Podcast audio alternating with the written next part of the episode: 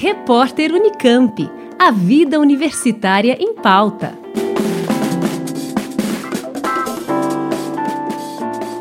Trezentas e vinte equipes de todas as regiões do país vão participar da grande final da 14ª Olimpíada Nacional em História do Brasil, que será realizada em formato presencial no campus sede da Unicamp, em Campinas, nos dias 20 e 21 de agosto. A maior parte das equipes finalistas é da região Nordeste, que soma 213 grupos, sendo 83 do estado do Ceará, 46 do Pernambuco e 30 equipes da Bahia. Na sequência estão Rio Grande do Norte, com 28 equipes, Sergipe, com 11 e Paraíba, com 9. Já Alagoas, Maranhão e Piauí têm duas equipes finalistas cada. Entre as outras regiões do país, o estado de São Paulo lidera com 41 grupos, seguido por Minas Gerais, com 15 equipes na final. Neste ano, 11.400 equipes participaram das etapas da Olimpíada de História realizadas remotamente, totalizando mais de 73 mil pessoas na competição. Cada equipe é formada por três estudantes do oitavo e nono ano do ensino fundamental ou do ensino médio, mais um professor.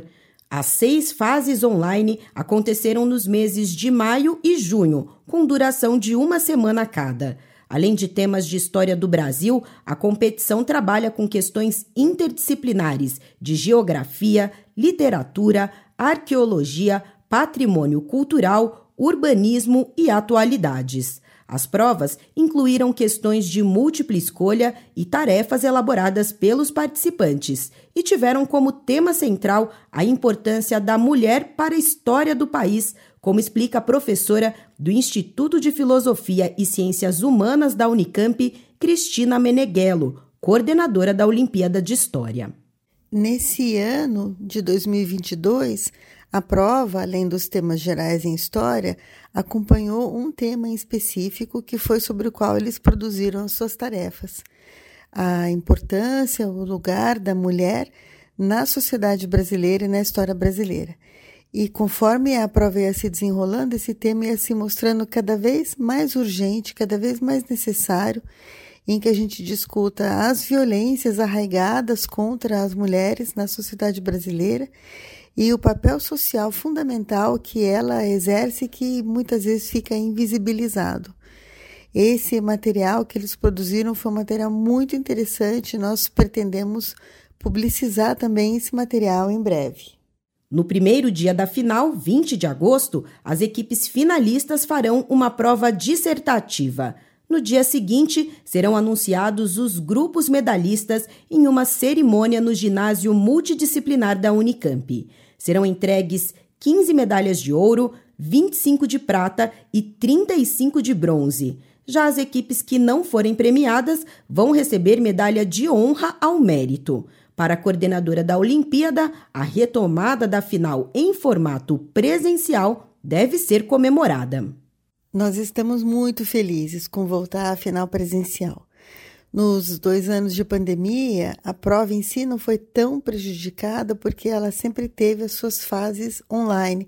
Mas o grande charme é justamente essa final em que as equipes de todos os lugares do país vêm para cá, fazem uma prova escrita e no dia seguinte, que é o domingo de manhã, tem uma linda cerimônia de premiação. Importante lembrar que a Olimpíada Nacional em História do Brasil é uma das competições de conhecimento aceitas no edital Vagas Olímpicas da Unicamp. Conforme seu desempenho, os participantes podem concorrer a duas vagas no curso de graduação em História da Unicamp sem passar pelo vestibular. A Olimpíada de História é realizada com o apoio do Departamento de História da Unicamp e da Associação Nacional de História, a AMPU, com participação de docentes, alunos de graduação, mestrado e doutorado. Mais informações no site olimpiadadehistoria.com.br. Juliana Franco, Rádio Unicamp. Repórter Unicamp. A vida universitária em pauta.